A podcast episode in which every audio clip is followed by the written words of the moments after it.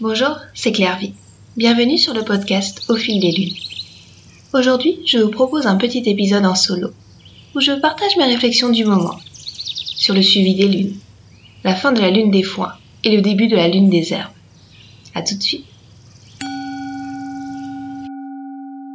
Voici la lune des foins qui se termine. Je n'ai pas beaucoup écrit ces derniers jours. Pas beaucoup parlé non plus. Mon dernier épisode de podcast commence à dater un peu. Ce fut une liaison qui m'a bousculée, secouée, parfois dérangée, souvent questionnée. C'est pourtant d'habitude un cycle lunaire que j'aime bien. La lune des foins est la lune de juin. C'est le début de l'été, les vacances qui s'annoncent. Un sentiment de légèreté qui prend de plus en plus place, jusqu'à m'envahir entièrement et se dire qu'il est alors temps de prendre le large et de faire place à l'insouciance et à la liberté. Un peu comme une montgolfière qui s'envole. Peut-être euh, d'ailleurs une de celles que Nelly a si poétiquement photographiées sur son blog. Mais cette fois-ci, cette période a été plus laborieuse. Ce n'était pas de joyeuses fenaisons en famille, à retourner le foin pour le faire sécher au soleil, à le placer en ligne pour qu'il soit ensuite bottelé, S'en serait suivi un repas joyeux entre moissonneurs, sur de longues tables et à rire chanter et danser jusqu'à ce que la lune se lève. Ce fut plus mécanique, plus cadré, moins sentimental. Presque à la moissonneuse batteuse, avec fracas et dents d'acier. Happé et poussé à faire les choses rapidement, méthodiquement et sans flâner. D'abord, dans une ambiance particulière. L'été a été long à s'installer. Les pluies ont arrosé quotidiennement les sols, les nuages étaient gris. Des journées à parfois ne pas voir le soleil. Un sentiment diffus de lassitude. L'attente que quelque chose se passe. Comme une enfant qui regarde par la fenêtre, qui guette quand la pluie va cesser pour enfin pouvoir aller jouer dehors. Les foins ne pouvaient être faits. Et puis, tout s'est ensuite accéléré, mais de façon précipitée se presser de rentrer le foin tant qu'il fait beau, de peur qu'il ne pleuve, avant qu'il n'ait eu le temps de sécher. Cela se ressentit dans mon travail en entreprise. Des urgences à traiter qui viennent s'empiler les unes sur les autres. Des dossiers à boucler avant la fermeture annuelle pour les congés du mois d'août. Des obligations qui s'accumulent, des réunions qui s'éternisent, des tâches qui commencent. Et puis aussi, des jalons que je me suis moi-même fixés dans mes activités personnelles. D'abord, mon livre à boucler, tapis volant. Je voulais le voir publié dans l'été. Mais je n'avais pas forcément anticipé les mille et une petites choses à régler, qui rendraient la naissance de cet ouvrage douce et sereine. La période d'édition a été plus longue que prévu. Des passages à réécrire, la mise en forme à reprendre, le texte qui dépasse de quelques millimètres sur la marge, ou au contraire, les images qui ne dépassent pas assez sur le fond perdu. Soumettre à nouveau le manuscrit, attendre plusieurs jours son approbation, ou son refus d'ailleurs, pour réajuster quelques alignements de marge, compresser certaines images. Heureusement que j'ai été soutenue par Jalan Jagatelli, qui m'a apporté tous ses précieux conseils et son œil d'artiste, pour terminer au mieux le trousseau des naissances de ce livre. Et là encore, je voulais aller vite, peut-être trop. J'avais envie de le voir publié, avant même que l'encre ne soit sec. Et puis, c'est peut-être bête, mais plus un projet sur le point d'aboutir, plus l'angoisse de tout voir tomber à l'eau grandit. Par la force des choses, j'ai appris à patienter, à prendre du recul et à me détacher des résultats. Enfin, dans un tout autre domaine, un grand ménage de début d'été, entamé alors que mes enfants ne sont pas à la maison, pour faire du tri un peu plus facilement. Et aussi ne pas se décourager qu'à peine dans les chambres rangées, mes deux petites terreurs ont mis le bazar dans la salle de jeu. Mais cela implique d'oser d'ouvrir des boîtes de Pandore, le coffre à jouets, les paniers, le dessous du lit, les armoires. Quel bazar avant que tout ne puisse se retrouver un temps soit peu maîtrisé. Et puis, aussi, des difficultés à écrire le matin. Peut-être tout simplement plus l'habitude. Ces heures que je passais auparavant à écrire pour mon blog ou mon livre étaient consacrées à fusionner des PDF, à corriger des fautes de grammaire, à reprendre des numéros de page pour le livre tapis volant. Non pas que ce fût inintéressant, mais mes doigts s'enkylosaient sur le clavier et ma tête s'embrumait. pas de ligne directrice à suivre pour guider le stylo.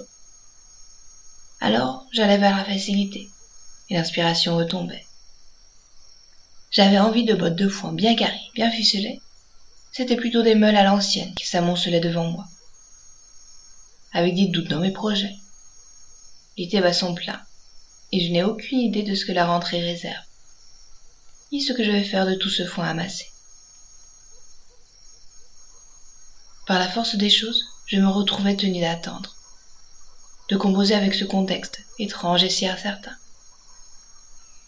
Alors, je me suis accordé des pauses. Prendre le temps de flâner dans les champs, de lire des romans en pleine journée alors que le soleil cognait. Cela n'est pas forcément quelque chose de facile pour moi. Mais mes retrouvailles avec la Bretagne m'ont cette envie de retour aux choses simples. Comme depuis quelques années maintenant, aux alentours du 14 juillet, j'amène mes enfants chez mes parents pour qu'ils les gardent, le temps que mon mari et moi puissions prendre des vacances. Quand je retourne dans la maison de mes parents, le temps de quelques jours, je redeviens une enfant. J'ai une autre place, qui permet de goûter plus d'innocence, de candeur, de liberté. Alors, entre nos trois générations, nous avons joué. un chouette jeu de piste, à faire dans la vallée de l'Aulne, sur les traces d'un voleur d'un tableau de Paul Cerisier. Un parcours et une histoire bien ficelée, à se promener dans un charmant village où mon père avait été professeur et qu'il a pris plaisir à redécouvrir avec ses petits-enfants. À faire des châteaux de sable sur les longues plages du Finistère. À se promener sur Bill et Bayard, les deux ânes sympathiques de la maison. Des moments précieux. Pour me souvenir de ce que cela fait, de se faire traverser par ce sentiment grisant de liberté. Tellement facile à palper lorsque l'on nage dans l'océan cette vague de liberté. Je l'ai gardée au creux de moi. Je suis rentrée à la maison le dimanche matin. Ma maison était calme, juste mon mari, la chienne et les chats. Cette envie de simplicité s'est étirée tout au long des jours, avec des activités que je n'ai plus l'habitude de faire. Un apéro qui se prolonge avec mon amie Amandine, à discuter de nos projets, de nos envies, de nos familles, une promenade avec Nadège et notre prof de yoga des environs, à parler de nos pratiques et de la future rentrée. La simplicité aussi, de donner des cours de yoga dans mon espace, à une voisine du village, sans écran interposé, partager les mêmes vibrations dans une même pièce, sans avoir à meubler les silences, par peur qu'ils paraissent mal à l'aise sur vidéo, sans devoir recadrer la caméra, sans gérer les micros. Cela m'a redonné envie de donner des cours de yoga, présentiel, rassemblés dans une même salle. Avec une certaine nostalgie, des premiers cours que je donnais dans l'ancien presbytère du village. L'odeur des radiateurs les soirs d'automne. La poussière de la salle ouverte seulement une fois par semaine. Le bruit des voitures qui passent sur la rue environnante. Mais malgré ce désagrément, les rires de Francine, le sourire de Katia, les papotages de voisinage avec Charlotte. C'était facile et évident. Alors je me dis qu'il serait peut-être temps de commencer à chercher une salle pour la rentrée. Refaire un petit groupe de yoga et partager de nouvelles expériences. Ensemble, tout simplement. Alors des idées se sont mises à nouveau à germer.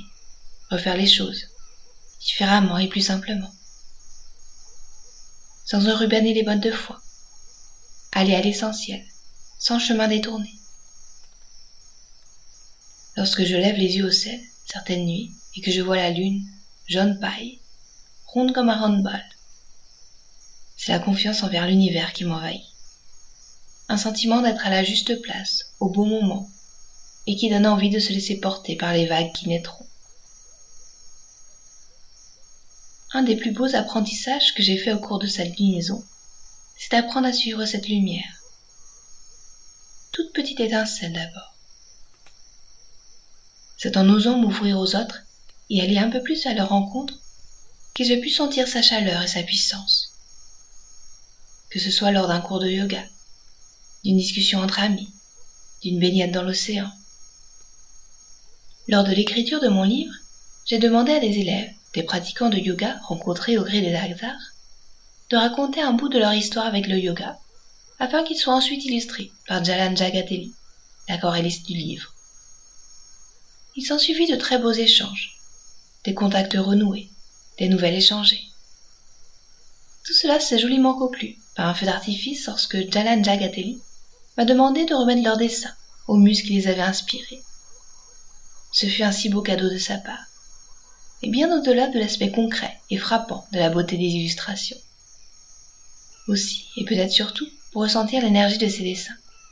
D'abord compactés dans un même courrier, si bien empaqueté par Jalan Jagateli.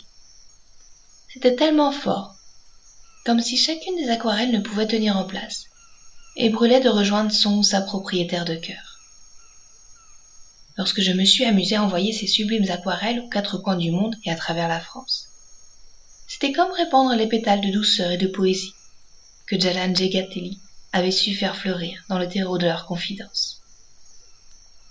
C'est cette leçon transmise qui m'a fait énormément grandir. Celle du bonheur de faire circuler les énergies, comme on sème des intentions de paix et de bienveillance.